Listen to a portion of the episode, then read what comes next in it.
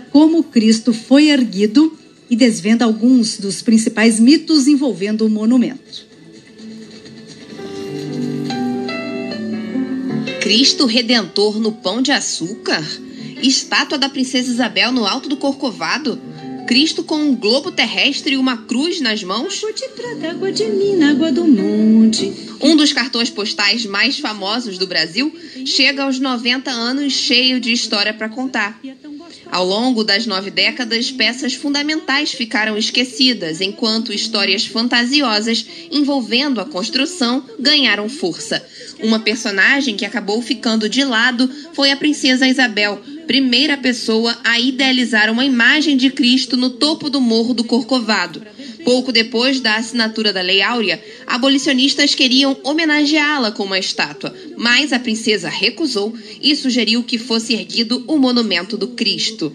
Essa e outras histórias foram resgatadas pelo jornalista Rodrigo Alvarez, que acaba de lançar o livro Redentor. Alguém um dia escreveu que em 1859, ao chegar ao Rio de Janeiro, o padre francês Pierre-Marie Boss teria olhado para o alto do Corcovado e dito, imaginado um Cristo Redentor lá em cima. Isso em 1859, no ano em que ele chegou. Mas ele chegou e não foi para o Rio não é tirar o mérito do Padre Boas. Ele teve a visão, ele defendeu o Cristo Redentor num livro. Ele fez um prefácio do livro Imitação de Cristo, publicado em 1904, com uma linda poesia, dizendo que aquele pedestal é, é maravilhoso e espera por um Cristo Redentor lá em cima. Ele perguntava algo como: quando isso vai acontecer? Quando é que vão finalmente colocar um Cristo lá em cima?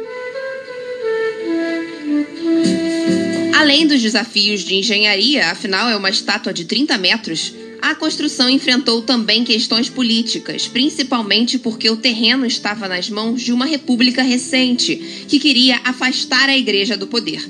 O principal articulador foi o cardeal Dom Sebastião Leme, que também liderou a mobilização por doações para a obra. Afinal, o Cristo não foi um presente enviado por franceses.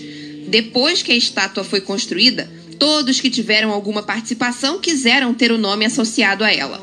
As disputas relacionadas a direitos autorais, por exemplo, se arrastaram por décadas, mas finalmente parecem ter chegado ao fim.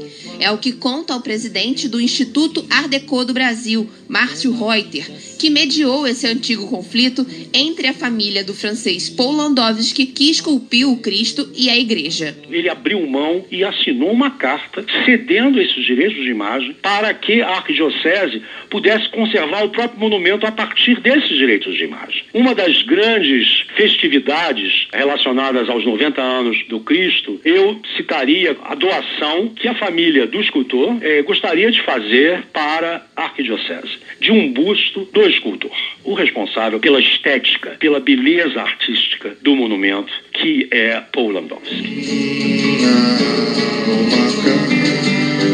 Foram 10 anos de construção até a inauguração do Cristo, no dia 12 de outubro de 1931. Amanhã, dia do aniversário do Redentor, vamos te contar histórias de pessoas para quem o monumento é muito mais do que um cartão postal.